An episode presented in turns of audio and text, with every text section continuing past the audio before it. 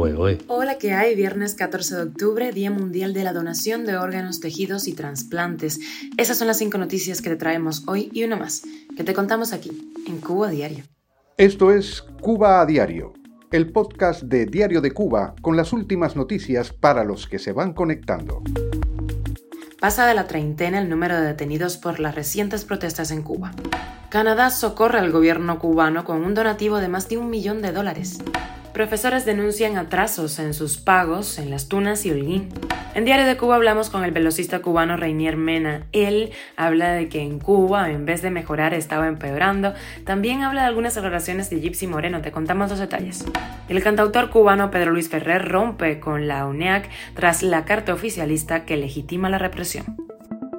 Esto es Cuba a Diario, el podcast noticioso de Diario de Cuba. Y al menos unas seis personas han sido detenidas por las protestas relacionadas con los apagones que se generaron el lunes y el martes en Caibarien, Villa Clara y Santa Cruz del Norte en Mayabeque, lo que elevaría a más de 30 los cubanos detenidos desde que se desencadenaron esas manifestaciones pacíficas el pasado 29 de septiembre. Alexis Córdoba, quien compartió un breve video el martes desde una unidad conocida como Vivac, es uno de los detenidos. El miércoles fue trasladado a un centro de detención en Santa Clara, dijo a Diario de Cuba Dayana Bergel, madre de las hijas de Córdoba. Bergel denunció en su perfil de Facebook que él y otros dos manifestantes detenidos están siendo imputados como supuestos cabecillas de la protesta. Salomé García Bacallao, miembro de la plataforma Justicia 11J, identificó a algunos arrestados en Boca de Jaruco, Santa Cruz del Norte, Mayabeque, como Marcos, Marlene Tamayo y Gaviota, quienes se encuentran en el centro conocido como técnico de San José de las Lajas. Y la Embajada de Canadá en Cuba informó de la entrega de un donativo a las autoridades cubanas por valor de poco más de un millón de dólares, consistente bueno, en suministros médicos destinados a la población afectada por el paso del huracán Ian y también por el incendio en la base de supertanqueros en Matanzas.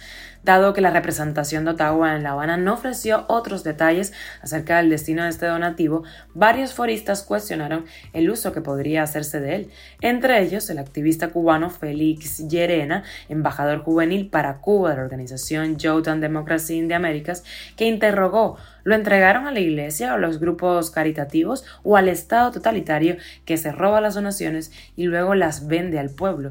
Esta misma semana recordemos que la ONU presentó un plan de acción por valor de 42 millones de dólares con los que espera apoyar a unas 800.000 personas afectadas en Cuba por el huracán Ian, que dejó unas 100.000 viviendas afectadas solo en Pinar del Río.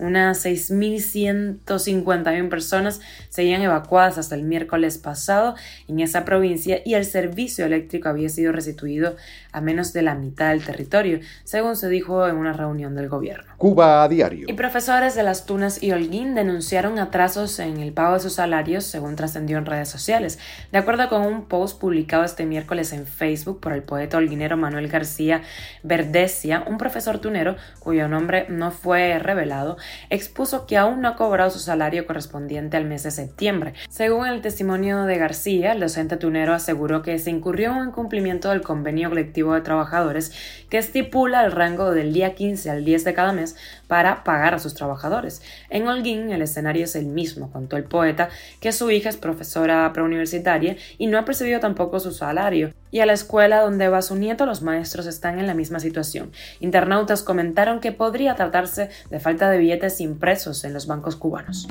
Y el velocista cubano Reinier Mena, quien ahora forma parte del equipo Benfica en Portugal, habló con Diario de Cuba sobre el porqué de su salida del país, sus nuevos proyectos en Portugal y también puso en entredicho algunas declaraciones de Gypsy Moreno, quien antes de ser sustituida de directiva de la Comisión Nacional de Atletismo en Cuba, dijo que había conversaciones con deportistas, entre ellos Mena, para que volvieran a representar la bandera cubana en competiciones internacionales. Esto fue lo que nos dijo al respecto.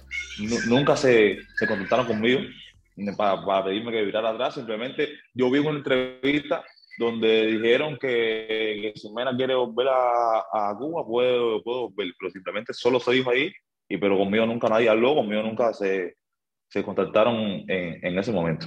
Y, y ahora mismo eh, no tengo mis planes eh, volver a, a, a, Cuba, ¿no? Ahora mismo no, no está en mis planes eso de, de, volver a correr por Cuba.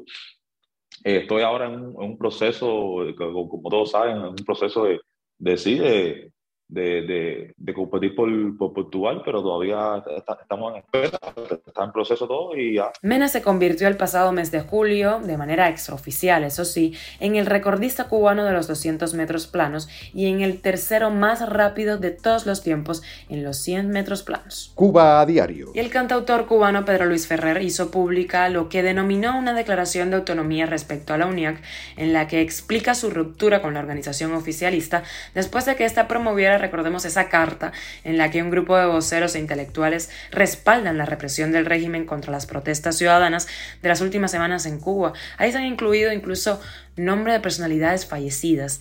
Con la de Ferrer son varias ya las voces de intelectuales y artistas que se elevan contra el documento. Esta semana recordemos que el músico cubano Roberto Carcasés, director del grupo interactivo en Facebook, dijo que ni él ni su padre estaban incluidos en esa carta.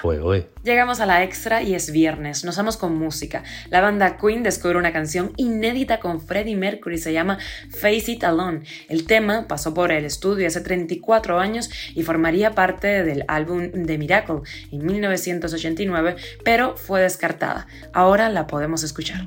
Y la banda de Backstreet Boys tiene nuevo disco de villancicos, canciones para festejar la Navidad. Así que bueno, le salió competencia ahí a Mariah Carey. Esto es Cuba a Diario, el podcast noticioso de Diario de Cuba, dirigido por Wendy Lascano y producido por Raiza Fernández. Gracias por escucharnos y hacernos parte de tu rutina. Recuerda que estamos contigo de lunes a viernes y nos puedes encontrar en Spotify, Apple Podcasts y Google Podcasts, SoundCloud, Telegram y síguenos en nuestras redes sociales. Yo soy Wendy Lascano y te mando un abrazo enorme. Que tengas feliz fin de semana.